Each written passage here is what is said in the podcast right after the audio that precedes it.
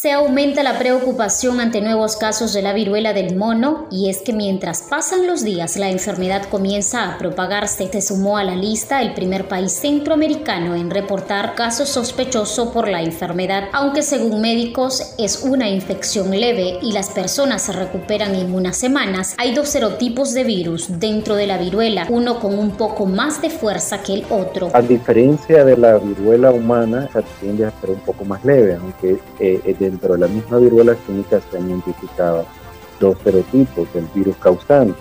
Eh, uno podríamos decir con un poco más de fuerza que podría dar eh, síntomas mayores y otro un poco menos. El doctor Freddy Espinosa, especialista en salud pública, ha explicado cuáles podrían ser los síntomas de la enfermedad. Van a estar asociados a malestar general, fiebre, escalofríos, dolor de espalda, eh, dolor musculares, dolor de cabeza. Luego pueden aparecer estas erupciones. Pueden aparecer, por supuesto, en cara, palmas de las manos y pies, en todo el cuerpo en general y también los ganglios linfáticos, a diferencia de lo que sucede con la viruela humana. Aseguró que todos somos susceptibles a contraer la enfermedad y se propaga cuando alguien está en contacto cercano con una persona infectada. Pues van a ser del contacto persona a persona en principio desde un reservorio natural, que sería un animal, ¿verdad? Que serían los casos primeros, ¿verdad? O índices que se pueden producir o probablemente se han producido en la población que ha viajado a estas zonas y ha estado expuesta a estos primatos o roedores, que serían los reservorios naturales. Entonces, a través de los fluidos corporales, de la sangre, de las heridas, de las mucosas, de las eh, eh, ventanas, podríamos decir, por donde puede penetrar el virus. O bien también en alimentos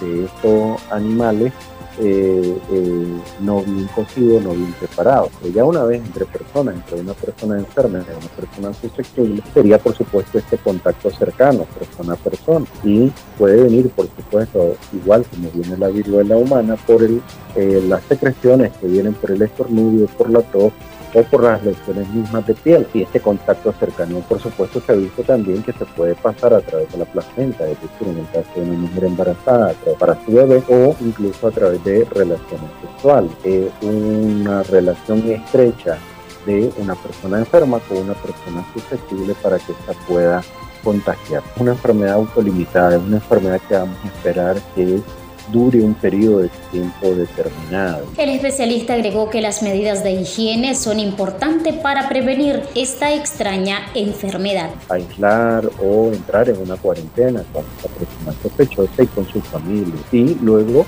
pues cuidar a esta persona, sobre todo si los extremos de la edad, una, una persona perdón, con una enfermedad que está comprometiendo su sistema inmunológico, una persona que sufre de cáncer, una persona eh, eh, en, fin, que tiene una condición preexistente que le puede generar una complicación mayor.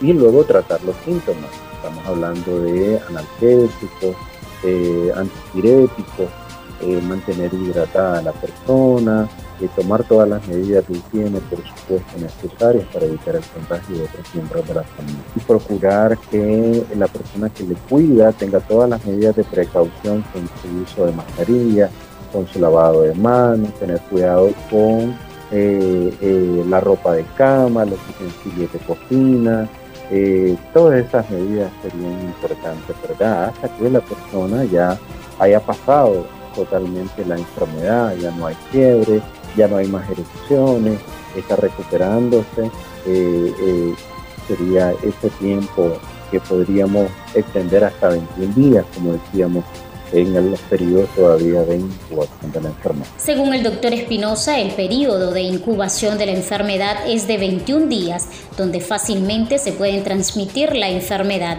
No hay un medicamento específico para combatir la viruela del mono, por lo que es importante cuidarse y evitar contraer el virus.